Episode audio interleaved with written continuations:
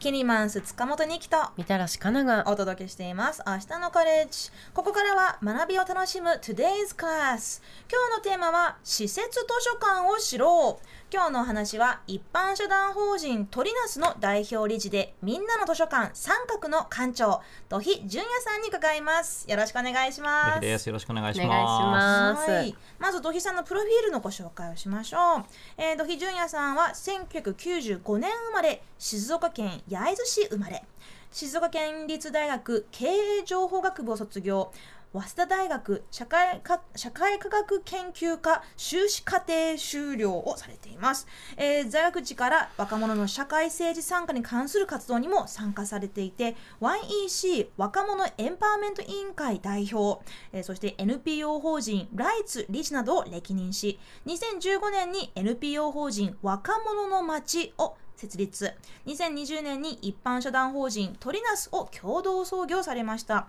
子どもや若者を中心とした全ての人が社会の主人公として活躍できるコミュニティ作りに取り組んでいらっしゃいます。そんな土井さんですが今日ですねみんなの図書館三角を手掛けるお話、まあ、中心に聞いていきたいと思うんですがこれはあの焼津市の商店街の中に作った図書館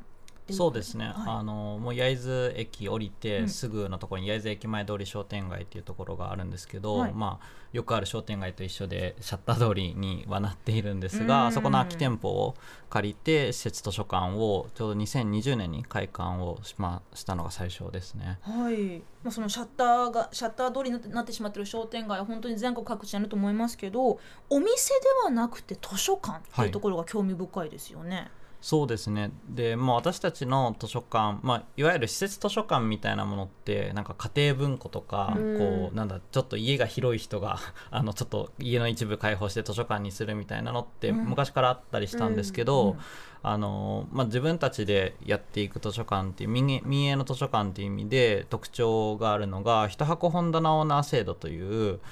仕組みを導入していまして、はい、あの一見聞くと詐欺みたいな仕組みだなって言われるんですけど あの一箱、まあ、図書館に来ていただくと一箱ごとに本棚オーナーさんっていう方がいらっしゃって。このおほ本棚の一棚みたいな感じ？一棚、うんうん。で一月2000円でお貸し出ししますと、で、えー人に本を貸せますっていうそういう図書館をやってます。自分が他人に貸したい本を貸すためのその箱何のメリットがあるんですかって。いつも聞かれますね。ズバリメリットは？メリットはありませんっていつもおい伝えてます、はい。うん。もう少し詳しくお願いします。まあ大体10冊から20冊ぐらいが置けるような本棚になっているんですけれども、まあ、ある意味自己表現の場になってるなと思っていて、例えばなんかこう性教育に関心がある方がそういう本を並べていろんな人にその活動を知ってほしいっていうことだったりとか、なんか推しの作家さんの本をわーっと並べてなんかそれをもっといろんな人に知ってほしいとか、はい。まあ、前はなんかあるアイドルが好きすぎてその人の写真集を全部並べるみたいな本棚オーナーさんとかもいらっしゃって、はい。なんか各々にこう自分の好きな世界観を表現する棚になってるなっていうふうに感じます。ああなるほどね。それ結構素敵ですけどでもそれって図書館ですから基本的には貸し出すための、えー、閲覧だけじゃなくて貸し出す貸し出すってためなんですよね。そうですねあの利用者の方は最初に300円払っていただくと、うん利用者カードっていうか、まあ、貸し出しカードうんが作れることができて、その後はずっと無料で借りれますっていうような形になって、えーいます。で今本棚オーナーさんは全部で60人ぐらいいらっしゃるんですよね。なのでその2000円かける60棚で、まあ、大体月12万円ぐらいになるので、はいはい。そこで家賃とか水道光熱費とかを賄わせていただいてでかつ本棚オーナーさんにはあのお店番する権利がありますってお伝えしていて、でまあ2000円も払ってるとお店番もしたくなってくる だろうという。不思議ね。お店払ってるのから元を取るためにただ働きさせろっていうことでもそれってやっぱりそのあの本当にちょっとこうあの無粋な言い方でしましちゃいましたけれどそれってなんかこう自分の表現したいだけじゃなくて自分の中のコミュニティに貢献をしたい自分の推しの世界を好きな世界好きな本の世界をもっと知ってほしいっていうその献したいっていう思いが強い方が多いんでしょうね。なんか2000円はなんか三角券だと思っていて、まあ、三角っていうのが三角三角の三角なんです、三角形ではなくて、はいまあはいその場所に三角するっていう、うん。そういう意味で付けた名前なんですけどあのある意味2000円払うことで三角っていう場作りに自分も参加できますよって関われますよっていうお金なのかなっていうふうに思っていて、そこになんだろうな。こうちょっと場所を所有することによってなんかちょっと自分も図書館長というかその場所の運営者になったような気持ちになるのかな、まあ、ちょっとそこにこうオーナーシップというか、うん。なんだろうなこう自分ごと感みたいなのが湧いてくる、うん。なんかそういう仕掛けなのかなっていうふうには思います。みたらしさんだったらこの一箱オーナーになれるとしたらなんかこういう本並べたいとかあります？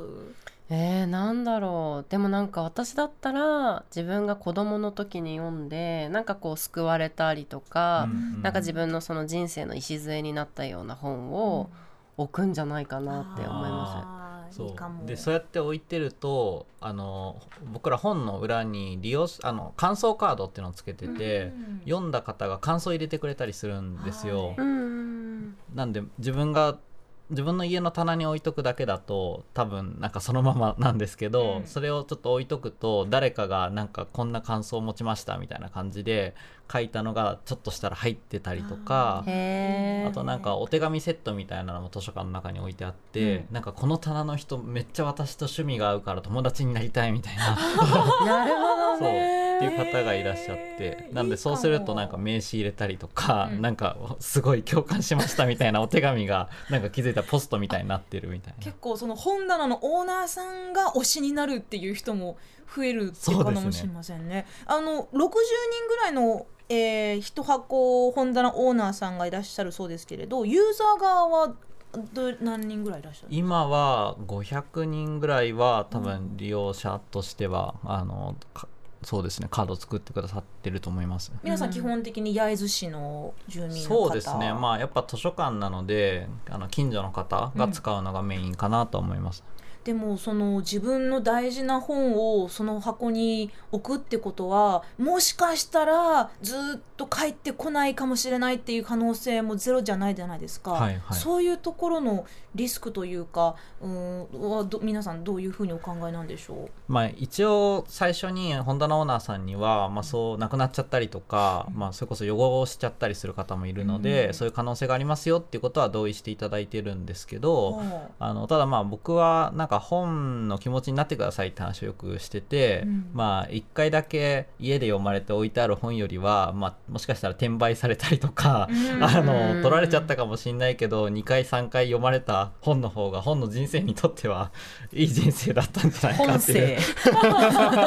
なるほどね、はい。じゃあ本当にまあしょめったにないかもしれませんけれどでもそのまあそういったまあ覚悟というか、はい。い、あのいろんな人に読んでもらいたいという気持ちがまあ強いものをこの本棚に置いて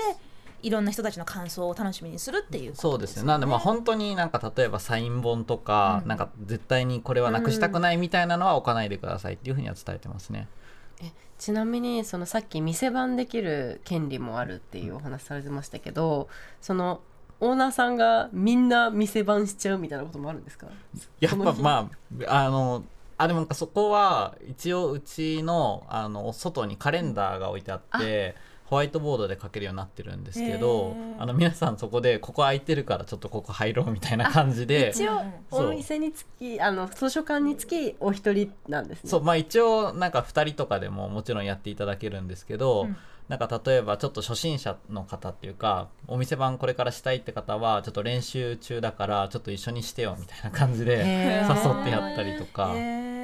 もともと土肥さんは子供や若者を中心とした全ての人がこう社会の主人公として活躍できるコミュニティ作りを、うん。えーずっと取り組んでらっしゃるっていうことですけどそういった思いもこのみんなの図書館三角の背景にあるんでしょうか？そうですね。まあもともとずっと高校生とか、あ大学生の社会参加とか地域参加に関わる活動をしていて、まあ、それこそ今国の方で子ども家庭庁ってね新しい省庁を作りましたけどそちらのあの今こう審議会とかにも関わらせていただいているんですけれどもあのその活動の中でたまたまあのドイツにちょっと行くっていう機会があってでドイツってすごい若者の政治参加が進んでるうん。国なので、まあ、それを見に行くっていうので見に行ったんですけど、はい。そうしたらすごいあの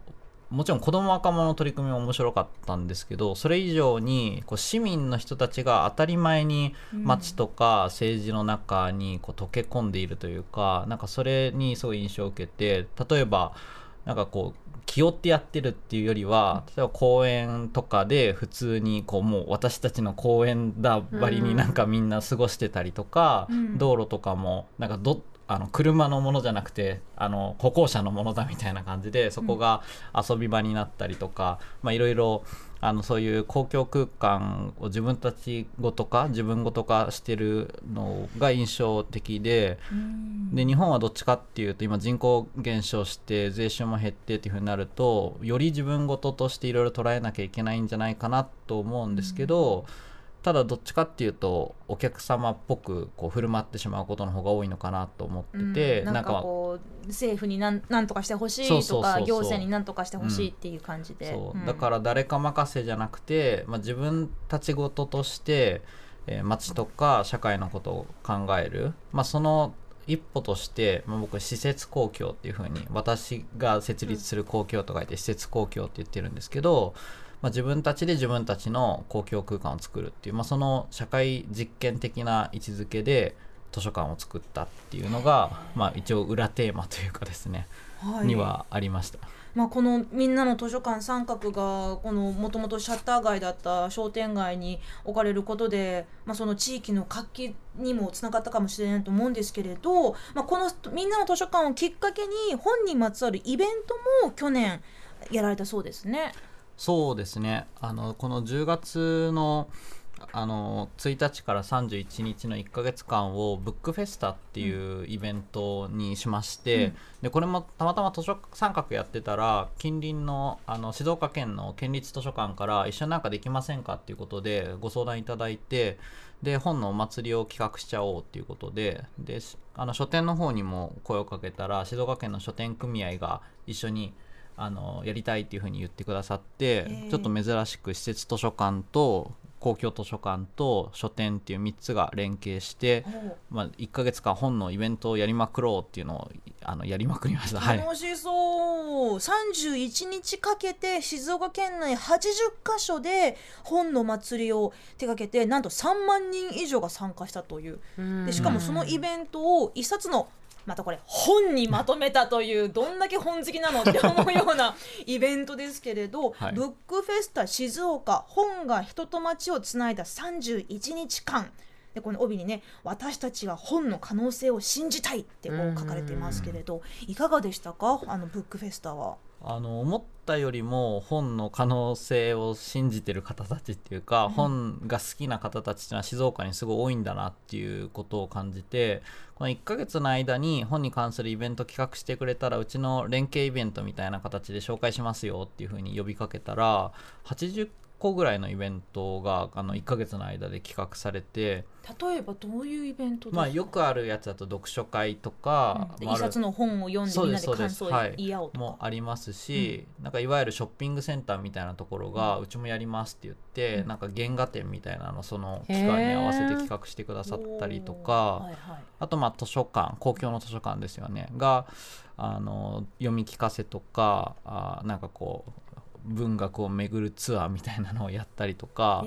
なんかそのブックフェスタがあったから本のイベント企画しましたっていう人も結構いてうんすごい嬉しかったなと思います。なんか本って基本的に一人でやる、まあ、よ読むものじゃないですか、一人で楽しんで一人でその本の世界に没頭するものだけどまあ言っちゃえば孤独なあの楽しみでもあるかもしれないけどでも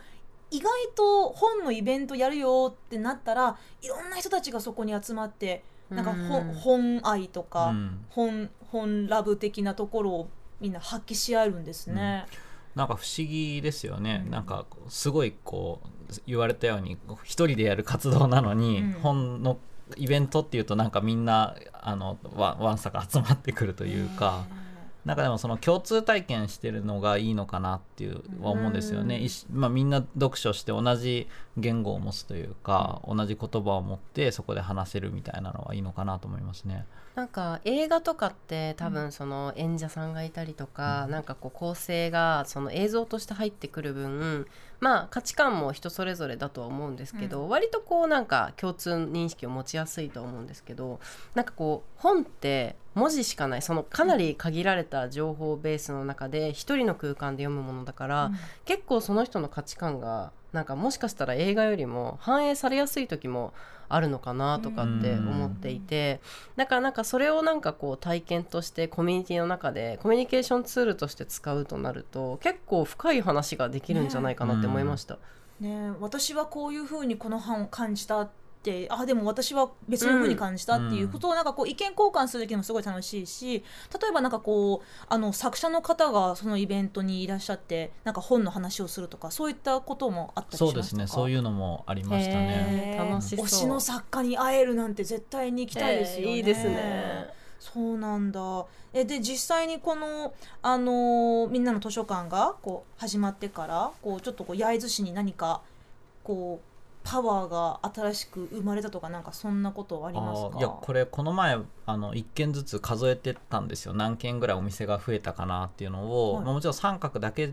の効果じゃないんですけどこの3年で近隣の駅前エリアうん。で30軒ぐらいお店が実は増ええて、ーあーすごい。で商店街だけでも78軒、うん。あの新しいお店が増えて、うん。今結構静岡県内だと結構注目のエリアになり始めているっていうのはありますね。えーそんな中にこうポツンまあポツンってちょっと変な言い方だけどそのちっちゃい図書館があの商店街の中にあるとちょっとなんかあれって覗いてみようかな入ってみようかなって気になるだろうなって思うんですよね。お金をそのかけて何かを買うだまあもちろんその会員になるにはお金必要って言いましたけどただこう本をなんかこう眺めてあこんな趣趣味の本棚があるぞとかあなんか面白そうなジャンルのがいっぱいあるなってそれをこうただなんとなく眺めるだけでもすごくあの豊かな気持ちになれるんですよね。うんだから図書館大好き。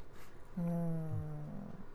ね。あのでも本当にこのコロナ禍っていうところもあってね、まあそのようやくまあななんていうかな、まあその三年この3年間振り返ればこうまあようやくここからまたこう再スタートができるのかなって気持ちになるようなところもあるかもしれませんけど、これからその土肥さんがコミュニティというものを作っていくためにこうさらにここをもっと強化したいとか、もっとこういうとこあの盛り上げていきたいっていうことはどんなことでしょうか？うんまあこういう場所ってこう一過性でなんか一時だってなるともう継続できないというか、持続できない仕組みだったりもするので、まあ、その時はその時だと思うんですけどあのまあ町の居場所としてあり続けるっていうことがあの、まあ、大切なのかなっていうふうに思っていますね。うん。あとはまああんま気負いすぎないというか、はい。やっぱ無理なく続けるっていうのが結構コミュニティスペースってすごくお金にもならないし結構運営も大変なんでみんな途中で投げ出したくなっちゃうと思うんですけど、あのそういう意味では、まあ、三角ってみんなで時間もお金も出し合ってるのであの無理なく続けられるあの仕組みかなと思います。はい、さっきのあのドイツのお話その市民がここは自分たちの街だから自分たちで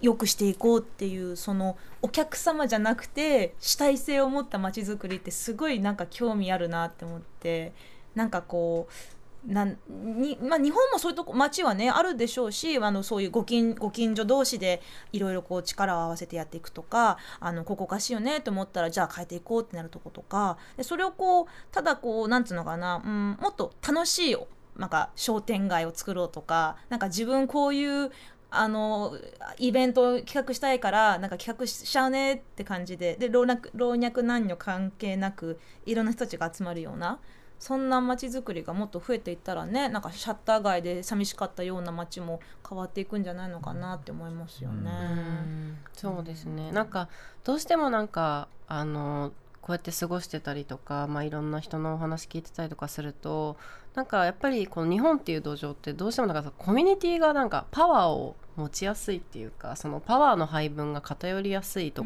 ころもあるんじゃないかなと思ってて、でもそれをなんか主体的に自分がこのコミュニティに関わっていてそしてこのコミュニティの風土もみんなが変えていけるっていうこうなんか主権者教育じゃないけれども、そういった意識が生まれるだけでずっとこう心理的安全性ってそのコミュニティの中の心理的安全性で高まると思うから、なんかいいですよね。こう自分がお金を出して、なんかそれってなんかさっきあのミクシーの話が冒頭で されてたんですけど、はいはいいにしえのミクシーの話が出てたんですけどなんかミクシーもねなんか結構コミュニティベースいやあれ、あれが一番最初のあの、うん、どどぎさんミクシーとか多分ややってましたやってましたギリやってました一番最初にそのなんかこうインターネットという空間であここは私たちで勝手に作っていい自由な場所なんだってすごい楽しかった。それをなんかオフラインに落とし込んだ楽しさもなんかあるのかなとかって思ったりしました。まずさあのこれ例えば公園とか行くとしてはいけないことリストがずらーってルールがもうあまりにもありすぎて、なんかしらけちゃうんですよね。そういうあのルールよりもまず先に何をやりたいのかっていうことをもっと優先されていけるようなねそんなアプローチももっとこれから増えていったらなんかまさか思わなかった。そんなことがあのバズるとは思わなかったっていうね取り組みがどんどんできていくかもしれませんけれど、まあ、この、えー、31日間で3万人以上が参加した本のお祭りブックフェスタ静岡本が人と街をつないだ31日間こちらの5本を今回3名の方にプレゼントいただきました。ありがとうございます、えー、読んでみたいご希望の方は明日のカレッジ公式ツイッターをフォローとリツイートするか、えー、メールで今日の放送の感想を添えてご応募ください。当選者の発表は発送を持って返させていただきます。そこなんかあのアリさんが本を読んでるかわいいね表紙のイラストもあります。TBS ラジオから2期がバディのみたらしかなさんとお送りしている明日のカレッジ。今日は一般社団法人トリナスの代表理事でみんなの図書館三角の館長土肥淳也さんをお迎えしています。引き続きよろしくお願いします。さあここからはね皆さんから届いています。私と図書館というお題のメッセージたくさん来てます。今日はなんかね何気に文字数が多めのお便りが多い気がするんですがじゃちょっとみたらしさんからよろしいでしょうか。はい。竹地さんから、はい、息子の就職を機に32年間勤めた仕事を辞めて司書資格を去年取りました。今の図書館を知ってびっくりしました。楽しいすごい便利。スマホで見れる読者案内もあったりしますしもっともっと今の図書館を知ってもらう必要がありますよね。現状を知らない人がいっぱいいると思います。エンターテインメントの中心にできる場所であること図書館をもっと交流の拠点にできる場にしていかなければいけないと思います。まだまだ敷居が高いところが多いのでもっと予算をたくさん取って公共図書館の可能性を伸ばしてほしいです施設図書館は私の周りには見当たらないのでぜひ行ける場所にあってほしいなと今回の放送で思いました。うんありがとうございます。ずっとやりたかったお仕事なんですかね。うん確かに本当におっしゃる通りあの公共図書館とかは特にね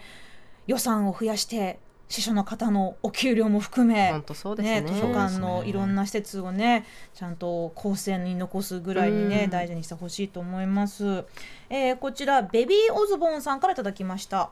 大学時代に図書館情報学を専攻していました。へ端的に言うと資料収集整理やレファレンスサービスのプロとして活躍できる人材を育てる学部です。今は図書館とは全く関係のない仕事についていますが何かちょっとした調べ物をするときに情報の正確性や情報収集の幅広さの観点から資料集めができるようになりこの時学んだことが役に立っています図書館ってただ本がいっぱいあってただでただで貸してくれるところではないんです。レファレンスデスクにいるその人は情報収集のプロ。何かわからないことがあれば図書館のレファレンスサービスを頼れることもっと一般的になってほしいです。そういったプロの仕事が光る職種であるにもかかわらず契約職員やアルバイトなどの不安定な勤務体系が多いことに心が痛みますしえー、昨年多発している重要資料の破棄や改ざんなども図書館をはじめとする資料収集や保存するシステムそのものを軽視する風潮が関係していると思わざるを得ません。うんだそうですね。本をね本って本当にもうなんつうのかな。あの一度なくなったらもう二度と戻ってこないような本当に貴重なものもあるじゃないですか。それをやっぱりしっかりとしたこう歴史的な資料として残すためにも図書館っていうものって、まあ、文化的に貴重な場所だと思うんですけど、うんそれを支えてくださってるのがこういった方々うんなことを忘れちゃいけないですよね。うんそれこそ「裸足の弦」もねなんか閲覧制限されたりとうんうんかしたりとかしていたので、うーね、んやっぱり大事ですよね。大事ね。はい他にもどうでしょう？はい罪とバツイチさん、うんニキさんみたらしさんこんばんは。こんばんは。私読書が唯一の趣味なんで図書館のヘビーユーザーです、が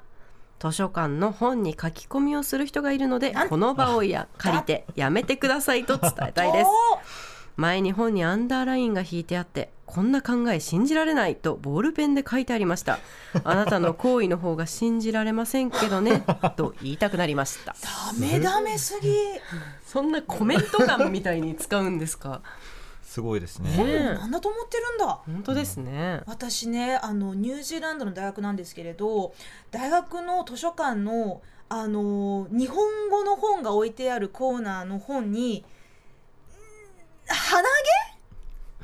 毛？なんか そんな勢いでなんか謎の謎の体毛がいっぱい貼り付けられてたことがあってページの間に。すごいブチ切れてあの図書館の職員さんにちょっと申し訳ないけどちょっとここら辺の本ちょっと最近鼻毛みたいなものが貼り付いてるからちょっとあ確認してもらっていいですか？ってどう貼り付いてたんですかいやもうページ開いたらもうなんかもうてんてんてんてんってなんかなんか知んないけど 毛がついてたの気持ち悪かったのごめんなさいもう本当に本をね軽視するやからは許しません。はい、はいはい、ルールはね失礼しました。はい、えーこちら座敷わらしさんからミュージアムもあり、日本だけではなく海外の特撮や絵以外に関する書籍が充実しています。特撮ファンにはぜひ一度見てほしい図書館です。へえ、土井さんご存知ですか？そうですね。テッテは結構図書館業界では有名な場所だと思います。はったいろんなその資料とかが見れたりするんい。ですか？そうですね。あとまあ市民交流のスペースがあったりとか、あとその建築物自体が結構あの外から見ててなんかき綺麗というか、えーいい施設で、はい。ななんかね最近は本当にあの、まあ、インスタ映え図書館でせ検索するといっぱい出てきますけれど、すごくこうデザイン性が美しいってことでね話題になる図書館とか、まあ、そういったそのだ本を調べる読むだけじゃなくてこうこういう落ち着いた環境に空間に行ってみたいっていうところからも図書館に注目が集まってるのは悪くないことだと思うんですようねん。そうですね。あさっきね交流拠点としてっていうような話もありましたけど、なんかだんだんそういう図書館が増えてきてるなっていう感じはして、あの最近だと金沢県立図あ石川県立図書館があのえ円形の結構すごい図書館ができたんですけど、うんはいなんかあるい図書館の中の椅子が全部違う椅子が置いてあってであのいろんな居場所を市民の人が見つけられるっていう、うん。うんそういう図書館になっていてなんかそういう交流拠点とか居場所としての図書館みたいなのはこれから増えてくるのかなと思いますね。うんね、新宿パスタさんからもね高校時代はお弁当を素早く食べていつも図書館で過ごしていました。図書館での新聞の読み比べはとても楽しい時間でした、といういろんなね思い出がある方もいると思いますけれど、まあ、これからも図書館と本をね大事にしていきましょう。落書きとか変な毛とかつけるのは 絶対にダメです。はい、はい。えー最後にねこうもう一度こあの告知がございますけれど、えー今日のえーブックフェスタ静岡のお話もっと詳しく知りたいと思った方、えーこちら3名の方に5本プレゼントございますので明日のカレッジの公式ツイッターのフォローとリツイートもしくはメールに今日の感想を添えてぜひご応募ください。えーもう今後ねもう静岡といえばブックフェスだよねって言われるぐらいねそんな本の盛り上がりこれからも続くといいですね。はい、はい、えーここまでのお話はみんなの図書館三角の館長土肥純也さんでした。どうもありがとうございました。ありがとうございました。ありがとうございました